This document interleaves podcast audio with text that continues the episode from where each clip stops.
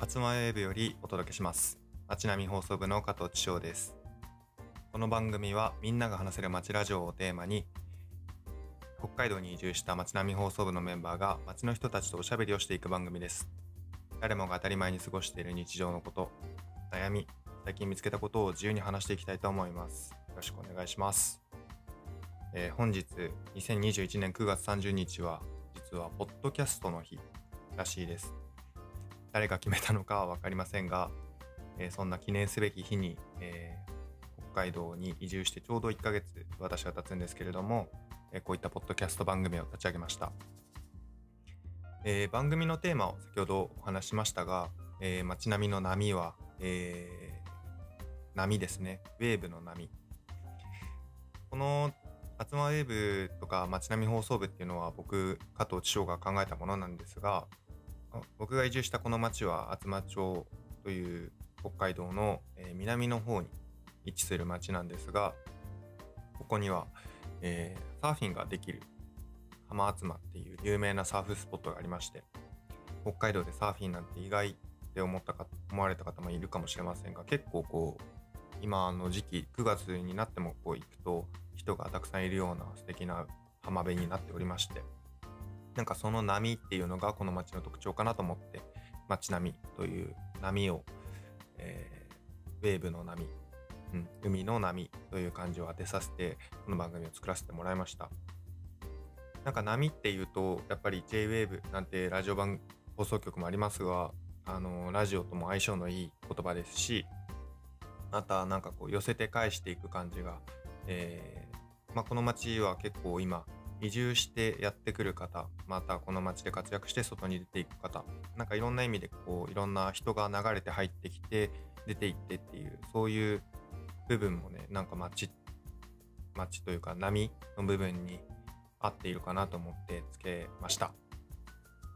まあなんかいろいろ堅苦しい感じで喋ってしまいましたがえー、そうですね。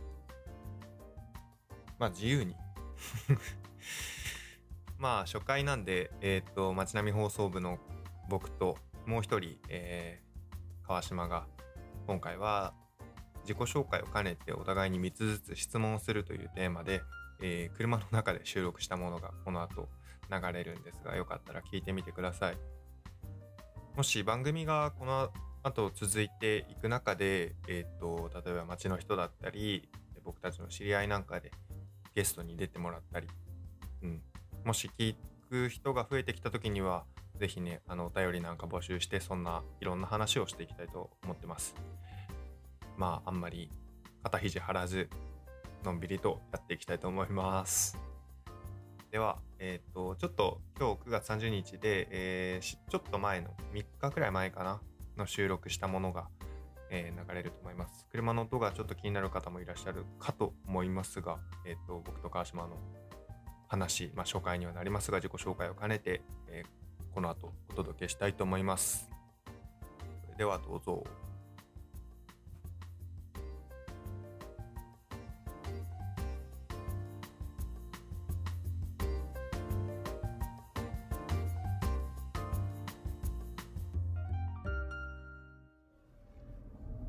どうしよう。厚真町ぐるぐるコースター。まあ、新千歳行くんやったら新千歳でも。ええよ。ただ、あの道結構鹿でで気をつけんといかん。どの道？ここまっすぐ行って、新千歳。あ森んところ？そう森んところ。鹿注意。新千歳だと何分くらいだまあ逆にこういうのなかったら行かないよ。16キロ。まだ往復30分くらいか。ああ、でも片道30分出るわ。別に中入るわけじゃないから。ドライブしながら収録っていうのがなんか、おもろいね。あんまり。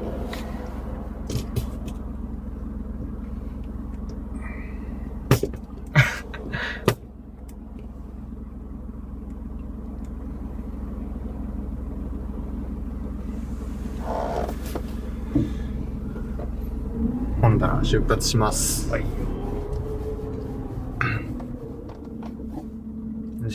事故、事故ったらこれ自己音声記録になっちゃう。やばすぎる。まあ、まあ、それはそれでおもろいんだけどさ。あの、おもろいで済まされん場合があるので。おもろいの後がいろいろ大変そうそう。コンプライアンスがね、厳しいんですよ。二人の声で、うわーとか入ってるでしおいおいおいって。しこれ鹿にぶつかるとかだ、まあどうなんやろね、しかし。マジかよって。このタイミングで鹿って。ょ。怖いだろうな、それ。じゃあ、始めますね。はい。お願いしまおす。願いします。こんにちは。はい、こんにちは。えっと、まあ、名前は決まってないポッドキャスト番組ですが、えっと、加藤です。川島であ、す。俺加藤より知章の方がいいわ。はい。知章です。はい、川島です。こんにちは。こんにちは。まあ、この番組は、厚真町という北海道の小さい町にはい。引っ越してきた男二人が、北海道で発見したことや、まあ、日頃感じることをただただ話し、はい。時には町の人をゲストでね、出てもらったりできたらなっていう、はい。北海道番組ですね。北海道番組です北か海道、はい。北海道、まあ、別に北海道の人、北海道に住んでない人が聞いても、なんかこう、ね、面白いかもしれない番組。まあ、良さげな、ええ感じの番組にしていこうと思います。お願いします。はい。まあ、今日は初回ということで、まあなんかちょっと性格を知ってもらうっていうためにも、まあ、お互い質問をね、3つずつくらいして、まあ、雑談というか、人柄を知る回にしたいと思うんですけど。まあこれ、さっきも したで、そう、そうなんだよね。はい実は、さっきと質問じゃあ別に変えますか変えるの？はい。一応もう、さっき1時間くらい撮って撮り終わって、よし聞いてみようってなったら、撮れてないっていう。テイク2っていう、まさか。初回でなかなか撮れてないみたいなことってあんまないんじゃないかな。本番に弱いっすね。まあね。じゃあ、どうします？質問先、私高校で。高校で。はい。じゃあ先行、先行カット、あ、地章で。えっとね、じゃあね、なんだろうなさっきとまた質問変えなきゃいけないってなるとい、や、同じ質問でよ。違う答え返ってきませんけど。まあじゃあね、もう、広めの質問にするわ。今回は個人を知ってもらうってことで、はい。えっと、趣味は何ですか？あー、趣味。うーん、陸上競技っす。陸上競技？はい。もう見るのもやるのもですね。ああ、それも結構やられてんな？やられてっていうか、やって長い？長い？まあもう10年以上には、どう11年目かな。おー、すごいね。ちょっと途中で、まあ途中お休みしたりとかもあったけど。まあでもまあ、始めてからはまあ11年ぐらい。おわ、鹿や鹿鹿。おお、鹿が横にったる。多いな。多いな、ファミリーやんそして。5匹。おお、危ねえ。あ、これは怖いね。おお、ちょっと持ってかれたけど、陸上っすよ。いや、ちょっとこれやばいな。怖いな。おしゃべりに夢中やったらちょっといかんね。いやいや、まあ、ささすがに今ね、見て、見てはいたから、はいはい。まあ陸上なんですよ。陸上。はい。競技は何？で、まあ、中距離、まあトラックの種目の、まあ、長めとか中くらいの距離って感じですね。1500メーターとか。1500メートル。1500メートルって、一番きついイメージがある。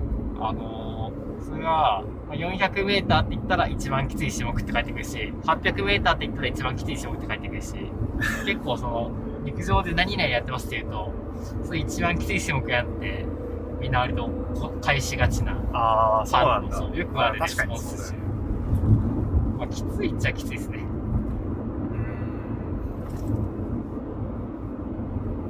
うんじゃあ、1500メートルのタイム今一応言っとく？まあ、だいたい50メートルを8秒くらいで走るくらいです。それすごくない？まあ、100m16 秒くらい。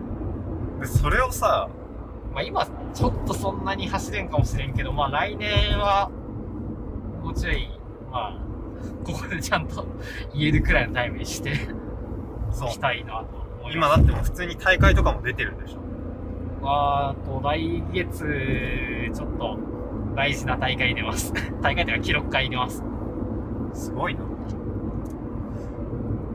しそれがまあ趣味でありまあなりわいに近いなりわいなりわいっていうとちょっと違うのかちょっとまだなんないけど、まあでも、まあでも、まあ、そうっすね。まあやる方はまあ趣味。おちょっと、熱の入りすぎた趣味くらいの。ーいやいやいや。感じ。すごいよ。な僕も松間町来てからなんか運動する機会っていうのが急に増えてる。はい。んですけど。なんかその度にさ、まあ、一緒にやってるけどさ結構きついなっていつも思う。この間3キロした時も死ぬかと思ったもん。まあ、あそんなきつくないっすね。すごいなしかも3キロじゃなかったでしょなんかもう一周ぐらいしなかったああ、もう一周したような気がするけど、あんま覚えてないんで。すごいねで川島趣味はい、陸上はい、趣味陸上でした。はい、じゃあ次、上のターン。はい。いやー、そしたら、えー、一章、昨日の夜ご飯何食べましたか昨日の夜は ケンタッキーフライドチキンですね。え、ケンタッキー？あ、そう。夜ご飯っぽくないけど。あ、昨日そうか、昨日祝日やったでどっか行った。そうそうそう、えー。昨日だからあの苫小牧に本買いに行って。ああ、そうや、そうや、そうや。そう。でフードコートで。本当は餃子の王将でいいかなと思ってたんだけどちょっとなんかあケンタッキーあるじゃんとケンタッキー食べちゃいました。ケンタッキー。大好きなんですよ。ケンタッキー好き。ケンタッキー大好き。ケンタッキー、俺あんまり詳しくないんだけど、何、何が、何食った？フライドチキン食べたのあ。そう。ケンタッキーの何が好きって結構人によって分かれると思うんだけど、はい。僕はねやっぱフライドチキンが一番好きではい。あれを本当は4個食いたいの 4個そうまあ、サイズ感がわからんから、なんとも言えないけど。フライドチキン多分ね5個までは気持ちよく食べれるんだよはでも4個が多分ちょうどよくてあ、はい。でそのフライドチキン4個とドリンクがちょうどいいんだけどいつもなんかそれだとちょっと割高になっちゃうからあの我慢我慢というか妥協してはい。なんかそういうなんだっけななんとかパックみたいのではい。フライドチキン3個とポテトとカスタードパイとドリンクがついたやつ。食べてます昨日もそれ食べましたいや、なんか意外な答えが返ってきたな。いやーちょっとねまだ自炊がね慣れてないもんね自炊をすべしとは思わんけど、なんかまさかケンタッキーで、えって。いやでも荒れてるでしょ食生活がいやー、まあケンタッキー。あやばいあ、上しゃべりに夢中で間が出べきとこで間が出ないっていう状況で。いやまあそんな変わんないからいいんだけど まあいいや、はい、ケンタッキーでしたが。いや、なんか、ケンタッキーか。まあ、ケンタッキーがそもそもあるのかっていうのがまず分かんなくて、あるんだっていう今。うーんマコマにあるんだ。そうそうそう苫小牧なんかまあイオンだねイオンが何でもあるんだなって思うイオンモールああそこ行けばサイゼもあるしマックもあるしなんか多様なんかホームシックになってから頼ろうかなと思ってたけど昨日別にそういうわけでもないのにちょっとた頼ってしまった。あ、頼るってことは、できればあんまり使いたくないってこいやまあなんかもったいないじゃない。別にどこでも食べられるものをさと。ああ、まあ、そう一人でじなんかわざわざ北海道来て食べるのはちょっともったいないかなって。なんか、俺はもうそう思わんもんで、あそなんか、まあ、北海道にいるからなんか、特別なことをしなきゃって思うとなんか、めんどくさいというか、疲れるっていうか、から、まあなんかケンタッキーが食いたいからケンタッキーを食えばいいんじゃないかなとは思うんだけどね。うそれはそうねまあでも、まあなんかそのね、どっか行った時に、ご当地グルメを食べなきゃいけないっていう、なんかその、感じはね、わからなくなった。うん非常にその気持ちがわかる。まあいいや、じゃあ、はいケンタッキーで食生活がちょっと荒れそうですっていうことでした。荒れそうというか荒れてるんだろうな。あれはい。はい。今、あれか、1個目の質問はいが終わったのか。はい。じゃあ2個目の質問は、えー、っとね、じゃあ、家族構成。えーっと、まあ、核家族ですね。父、母、姉、そして俺、以上。あ、お姉さんがいるんだ。姉ちゃんは、僕の4つ上ですね。もう結婚して、子供までいます。あ、そう。仲は良い。まあ、普通っすね。あ仲が、まあ、悪くはない。まあちょっと昔はちょっとなんかね、ちょっと鼻につくところがあったね。例えば洗濯物を、まあ子供らで畳めみたいな、あそういう会があると、あ姉ちゃんはなんか、タオルばっか畳んの タオルが一番楽やで。俺がなんか、こまごましたものずっと畳んどって、俺はちょっと不公平感じたい中で、そういうなんか、自分の利益を優先しよう局面がたくさんあ。まあでも最近はもうそんなことないけど、昔っていうかまあ、二人が小学生とか、それくらいの時は、割とそういうなんか、ね、行動うん。がまあちょっとあったなっていう気がする。すごいね。そういうのを覚え、やっぱやられた側は覚えてるんだろういな。や、やれたかっていうなんかね、そう。でしかもその時のあの、なんていうの、言い分が、んまあ、でかいものは、まだ畳めんで、でかいものを私が畳んどるんや、みたいな。でなんで、まあそういうなんかね、そういうことらしいです。あ、そう。はい、でかいものは畳みにくいんで、畳み上げとるんやって。へっていうね、建前は。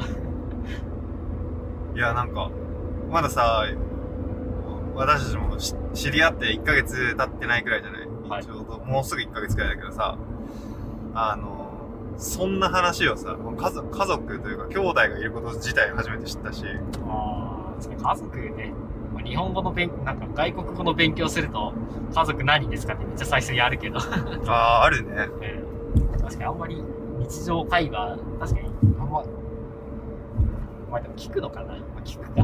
えーでもなんかね、やっぱりそういう、なんか、身の上に関することは、やっぱある程度親しくならないと聞かな。い。まあね、大丈夫これ、電波に乗せて、いいよ。別 別に、全然いいっすよ。あ、オッケーオッケー。そうなんだ。はい。なのでまあ、4人家族でした。まあ今はや、バラバラですけどね。あ そう北海道に来ちゃってあーまあ私。ねそれ北海道行くみたいな話をさ、親とかにもした？まあして、うん。まあした。で、そしたら、うちの家族もともとそのなんか雪降るところに住んで、まああんまり雪の降らないところに引っ越したっていう経緯を持つから、だんだんとまたその水道管の凍るようなところに行くんやみたいなおっしゃって、確かになって。なんでまためんどくさいあ地域に行くんやっていう反応が返ってきて、まあいいじゃんみたいな。結局はそう。だから最初がだから、ななんで水道管の凍る地域にわざわざ行くんやってなって、なんか一理あるなって思った。まあそのなんかめんどくささを知ってるからこその、ーなんかでもまだ全然その、さあ、やっぱ冬、これから長い冬が来るってなるとさ、そういう話とか聞くわけじゃん。その雪かきの準備しといた方がいいですよとかさ、あの、水落としのやり方知ってますかみたいなさ。なんかその、水道管の水が凍るってなんか理屈は分かってもなんかその、それありきの生活なんか全然まだ想像がつかないんだよね。えでもなんか蛇口凍って水が出んとかはなかった？今まで。人生で。え、ないよ。ない？マジで？嘘ないんだ。あるの？それって何？北海道以外でもあるもんいやー、普通に本州で暮らした時はあったよ。水道、蛇口の水が凍ってなんか出んみたいな。まあ水道管破裂はまああんまりないけど。でもなんか前住んどった地域だと、まあもともとあんまり寒くならないんだけど、うん。もうなんか、20年なんか30年に一度くらいの寒さ冷え込みになって、うんなんか、いっぱいの水道管が、なんか全部凍って破裂して、なんか断水して、なんか自治体が給水車出してたりしてたっていうのがあって、割とだから、そう。なんか水道管凍るっていうのは割と身近というか、そうなんだ。意外もう普通に、まあ、起こり得ることだっていう感覚で生きてる。えいや、よくないよ。ー、いやなんかその寒さ、寒さ耐性みたいなのをさ、こう遺伝子レベルで持っとくってのはなんか強いなって思っいや、ないよ。俺冷え性だし。た。冷え性なんだ。はい。もう手足がめちゃ冷たい。えー、それはじゃあ冬はなんとか耐えていかなければね我々ははい。まず最初の冬えーいいね家族構成の話は普段聞かないから面白かったはい。OK では、私の質問。これ2個目だっけ、これ2個目っすね。うえ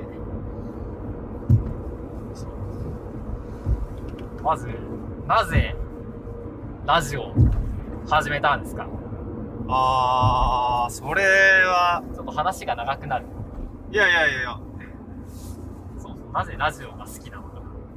ラジオラジオはね目覚めは遅いんだよ多分あのラジオ好きっていうにはは割と社会人になってからラジオを聴くようになったんだけど、ポッドキャストに2020年からハマってて、あ、はまあ、好きな番組が1個あって、あ、はい。そう。で、そのポッドキャストをいろいろ聞いてると、自分もなんか、まあやりたいな、やりた、やりたいけど緊張するな、とかいろいろ思ってて、はいはい。で、2020年ってさ、リモートワークが拡大したというかさ、こう人に会わない時期が急に増えたじゃない。はい。その時になんかこう、人と喋れなくなってたのよ。なんかほ、なんかこう、もともと自分の性格というか思考的に分かりにくいことを考えたり、話したりするのが好きだから、まあ、それはそれ自分の性質としてあるんだけど、あの、仕事で人に分かりやすさをこう、大事に話してっていうと、こう簡潔に全部箇条書きチックに話さなきゃいけないのが、はいはい。あの、コロナの中でめちゃめちゃ求められてるなと思ってて、で、それが苦痛になったというか、助長性を求めたよね。そうそうそうそう。なんかもっとこう分かりにくい話を、なんかコミュニケーション、コミュ力とかさ、コミュニケーションが大事とか言われたりするけどさ、なんか俺は別に、あれって話し手の問題より聞き手の問題だと思ってるから、はなんかもういかに冗長に話して、でまあそれを聞く、聞いてもらうってわけじゃなくて、自分自身もなんか聞く時間、長い話を聞く時間を大事にしたいなと思って始めたのがきっかけ。あ。おそうそうそう。ーでもさ、うん。校長先生の話が長いやつとかさ、あれは苦痛じゃないの？あー、まあね。なんかだからその、でもあれってさ、厳密に会話ではないじゃん。ああ、まあ会話ではないね。あれスピーチやもんね。そうそうそうそうそう。だ話だよね。なんか、俺が考えたいのは。なんか、話が上手いやつが勝つ世界がもう嫌なの。あ、そういうもう、そういう世界観レベルの話なのね。えそうそうそうそうそう。それを煮詰めていくと、ラジオっていうメディアが、こう、ぴったりはましっくりくるみたいなで。そう。だからさ、ポッドキャスト、まあラジオとかポッドキャストってさ、はい。間のメディアだと思ってて、はい。間ってのは間ね。はい。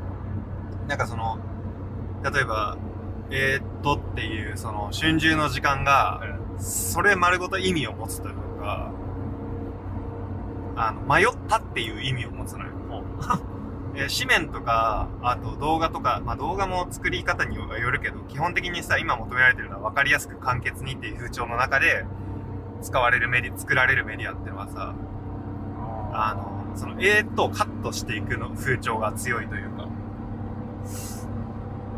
いやーなんかね、すげえ、今ね、こう1ヶ月くらい、うこうやりとりした話が、うん今なんとなくね、理解した。あようやく。ん。ようやく理解した。そう、なんとなくね、理解できるようになってきた。おー、よかったよかった。わかったわかった。あのね、俺もね、基本的には、うんまあ、仕事でなんかやりとりするっていう時に、うんもう話の長いやつとかは、すごい、なんていうのかな、もうちょい短くならんのかっていうね、そういう気持ちで生きてる人だから、うんうんなんやろな。まあ、ただ、そういうのが、なんていうのかな。そういうのが嫌いな人っていうのが、まあ多分いる、いるというのはね、うんまあ理解してるんだけど、まあうんそういうことでっていうのをね、うん まあなんとなく分かった。そうだからこ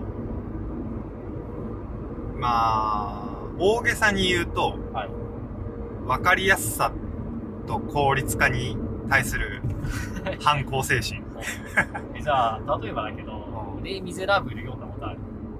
ない。映画も見たことない。あれ、なんか最初の百何十ページくらいで、うん。なんか、これ絶対いらないでしょ、この話みたいなやつがひたすら続くんだけど、ああいうのも全然こう許せるタイプで。そうね。なんかそうだな。なんかこう無駄というか余白が好きなんだろうね。ああんまりこうかっちりと意味の定まりきったものにそこまで魅力を感じない。あ、なんかよく昔の小説とかやと、あ、めっちゃ新千歳綺麗やな。昔の小説とかやとなんか、本筋と全全く関係ない相場が、もうバンバン入ってくるような小説多いけど、割とああいうのが好きな人っていう感じ。です。そう。今や、あんなものはないけど。まあね。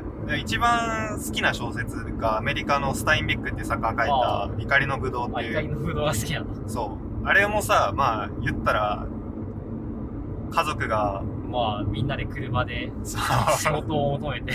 苦労しながらアメリカを横断していくってだけの話じゃない。でもなんかそのそのなんだろう起伏のなさって言ったらまあそうそうなっちゃうんだけどなんだろうそういうところにこそひ人だ人だなって思う。なんかめっちゃ人ってまあスタインベックは確かに。そうだね。フォークナーとか。そうそうそうそうそう、まあ、フォークナーはそんなに詳しくないけどスタインベックは結構もう。読んでて怒りのぶどうね。うんこれのどう好き映画は？怒りのぶどうの。え映画見てない？いや、でもちょっと古いんだよね。ヘンリー・フォンダが出てるやつなんで。えまあ、でも確かに怒りのぶどうなんか、長いよね。ー、長い長いし 長いよねそんなに展開があるわけでもないなんかちょっと田舎臭さがよく出てるような気がする。そうそうそうアメリカの。そっか、怒りのスタインベック好きな人。いやまああれが一番まあなんかなんだろう他にも読むけどねなんか別に好きな小説家って言われたら大体多分カート・ボネガットとか言った言ったりする時もあるし気分によって変わる。あんまり定定まってないまあいいや。はい。はいわかりました。なんか思わぬ話の飛び方したような気もするけどまあいいや。3つ目はねじゃあなんかこうちょいちょい話してるとさバイクはい。のバイクに乗りたいんですよみたいな話がよく出てくるじゃない、はい普通にはい日常の話はい。そのじゃあバイク愛を、まあ、質問でもないんだけど バイクの魅力を語ってくださいうわむずいな。いやいいんだよああのあなたにとってでいい。あもともと漫画好きなのでバリバリ伝説っていう漫画があって、あの、イニシャル D の作者が、う。んイニシャル D の前に書いた、バリデンっていう漫画があって、バリデンっていうのが、もうバイク漫画で、最初あの、峠編、で次あの、日本鈴鹿四体編、で次あの、世界を回るっていう、まあそういう漫画があって、まあバリデンですね、まず。は。バリデンの影響を受けて、もうバイク乗りてーってなって、へ 大え体、うん、いや、バリデンはちょっとわかんないかもしれないけど、うん。結構やっぱ、漫画とかに影響を受けるから、俺は、バリデンですね。バリデンでもう、俺はバイクに乗るんだって思って。へえそれさえでも漫画わかんないんだけどその漫画で影響を受けるものってさなんかものによるじゃん。ななんて言うんだろうな。スポーツ漫画とかはまあなんかその細かい一瞬一瞬の描写が切り取られるからさ確かにこう例えばテニスの王子様読んでテニス始めたくなるとかなんかそういうのはさ、まあ、人によってはあんのかなとか思うんだけどバイクの漫画ってむずくない？なんかバイクのさ良さって結構その風に当たるとかさそういうさ爽快感をさこうベースに語られがちなところがあったりするじゃない？わかんないけど人によるとは思うけど。まあ確かに。実際に乗ってみてってとこはある。でしょ？で、まあ実際乗ってみて、まあ楽しかったんで、あいいっすよね。あ すごいね。バイク。もう最初原付きあったけどね。ああバイクの目覚めが漫画の人って珍しくない？なんか結構音楽とかの人は多多い気はするんだけど音楽だと、何、ベックとか。とかあとまあ国内アーティストになるけどあの奥田民生とかさああ。うん、まあ、なんやろね。バイク漫画ってでも、あるようでないでね。そう。だからまあ、でも速い車とか、速いバイクうん。をいいなって漫画で思うようになった。へそうだから、そのレベルとかにあんまり興味がないのは、もう速いのが好きだから。あ のレベルっていうのは僕が今買うとしたらこれっていうバイクね。そう。だから北海道だとサーキットが、この近くだと十勝なのかな。ちょっと遠いんだよね。うん。だからちょっともうサーキットはもう、サーキット遊びをちょっと考える。レベルなんか、週末サーキット通うのもなんか今ちょっと難しそうなんで、今後のあれだと。まあ、もう仕事は、まあだから、ちょっとスポーツツアラー的なバイクいいなと思いながら。いいですねバイク買ったらまたそれはそれではい。あんまないんじゃない？その元、元ブログみたいなのはあってもさ、音声元ブログとかいうもう謎すぎるコンテンツってあんまないよね。てか、魅力がないのか、そもそも。そう、あの、やっぱあの、風景見てなんぼみたいなのって。そうか。そう。ただあの、だから、ラジオをバイク乗りながら撮ってるみたいな、そういう。うんまあ映像付きでね、なんかできたりするとでも面白いかもね。まあ、妻町、あんまりマイナーやしね。あの、そうね元ブログ界隈だと、バイク界隈だと。もうライダーもたまーに見るけど、その、まあ、通過する、んまあ、泊まるとこないし、温泉もなんか、ね、まだそんなに、まあ、まあね、町外の人今使えないから。そうやね。うん、まあ、バイク愛を語るのは難しいですが。いやいやでもバリデンと風を抜けを皆さん読んでください。はい。ルーツ。それ何、何年前くらいの漫画なんだバリデン、いい？そうそう、だからダメだ。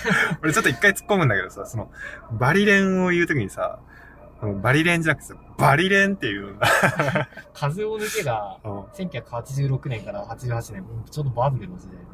えバリデンは、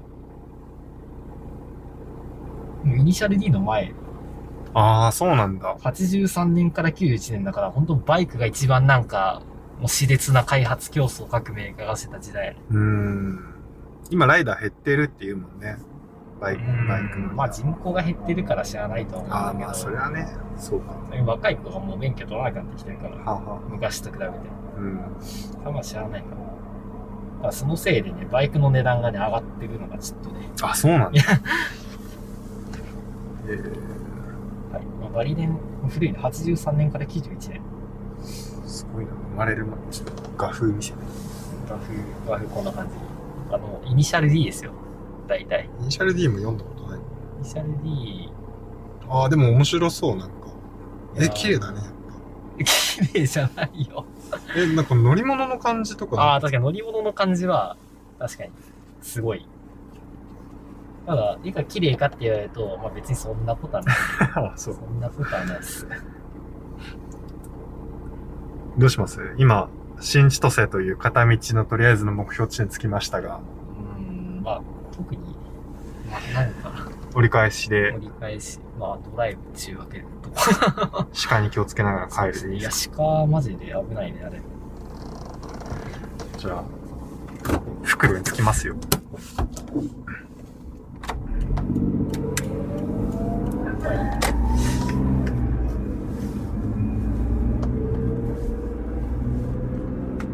なんかそのバイク愛というかそのバイク愛を語る上でそのルーツが知れたっていうのはちょっと面白いのああ、漫画。うん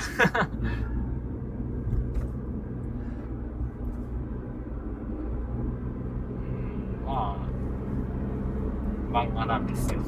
漫画が好きなやつね。漫画が好きだし、うん。それ、漫画でいろんなものの取っかかりがね、ある気がする、やっぱり。趣味だったり。他じゃあえ何？漫画で始まったものって何？あーとね、まあ、柔道とか、テニスとかスポーツ見よ好きやけど、大体それも漫画やから最初、ゴルフとか。ああそっかそっか。自分がやる以外でこう見るのが好きっていうのがあんのか。そう、そういうやつは大体、ゴルフだったら風の大地だし、テニスだったら、あのー エースを狙いだし、あみたいな。ーボートも。なんかはモンキーターンっていう、まあ、スロットでモンキーターンは出てるから、あはあは俺スロット行かないから、あれややったことないんだけど、あそう、モンキーターンっていう紙漫画があって、ですね。えー、ちょっと今とルールが変わっ違うから、んちょっと違うんだけど、まあ、それでも十分面白い。えそうですね。ー、良いですねなんか漫画漫画談義とかも今後できたら面白いねそうですね、漫画、この漫画が、あのそんな新しい漫画をいやいやいい追ってるわけじゃないから。俺あんま漫画詳しくないからあそうそうそうそうそうあのいろいろはい。なんだろうその二人とも詳しいと聞いてる人が置いてかれちゃうかもしれないけどさなんかはい。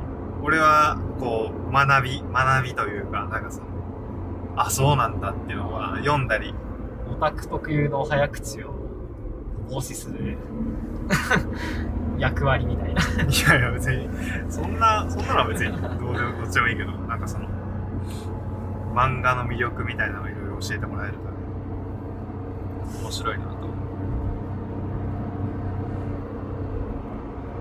じゃあ次は私のターン。そうっすね。あまあもうさっきと同じ質問でいいや。まあ、北海道のうん。行きたいところ。北海道。教えてください。そうだよね。北海道。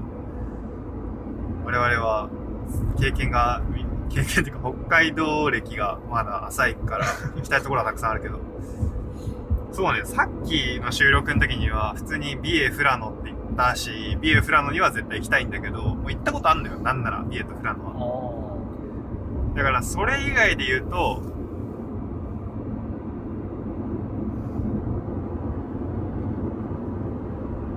函館は函あいやーやだな。函館とか答えたくないのよ え、離島？離島？離島はあなたでしょう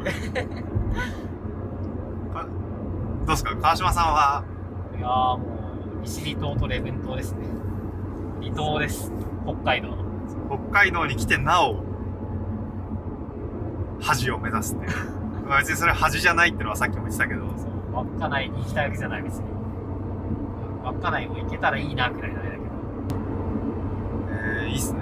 その、全然、その場所の、なんだっけ、レブン、ああ、利尻礼文。利尻レブン。情報がないけど、どういう場所なんだろああ、離島です。う。なんかさ、北の離島のイメージがさ、全然湧かないんだよね。なんか、沖縄の離島のイメージはなんとなくわかんない。石垣島とかさ、なんか、ああいうのはイメージがつくというか、こう、一般的に知られてるものが多い熱帯の島みたいな。北海道の離島ってどうどうなの北海道ってだからそもそもさ語られる時にさうん。土地の広さだったりこう北海道っていうあの 離島じゃない部分のこの広さがさ、結構語られたりするじゃない？その北海道の離島ってどういう感じなんだろうなと思って。いやー、まあ、ちょっと行ってみるとわからんところが、うん、まあね、それは当然。なんだろうね。まあ、昆布とか取ってんじゃないですかね。すいません、ちょっと僕の知識不足で、何も語れないですけど、まあ、行った暁には、まあ、そうですね。いろいろ教えてくださいよ。感想をそれも。じゃあ、離島行きたくなった、今まで。いや、俺はいいから。あ、そう。俺はどう、なんだろう、もっとなんかその、なん、なんだっけ、あの、湿地帯とか行きたい。あじゃあ、東の方に行けばいいと思います。な、なんか有名な湿地帯あるよね。なんか、池とか湿地多いよ、割と。うん、あるある。あ、釧路湿原とか。そうそう。あ、知床とか。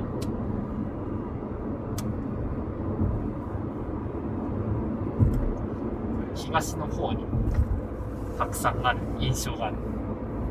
行きたいなぁまあちょっと寒い時はいいけど。そうね。今ざっくり3つ、質問終わっちゃったね。また。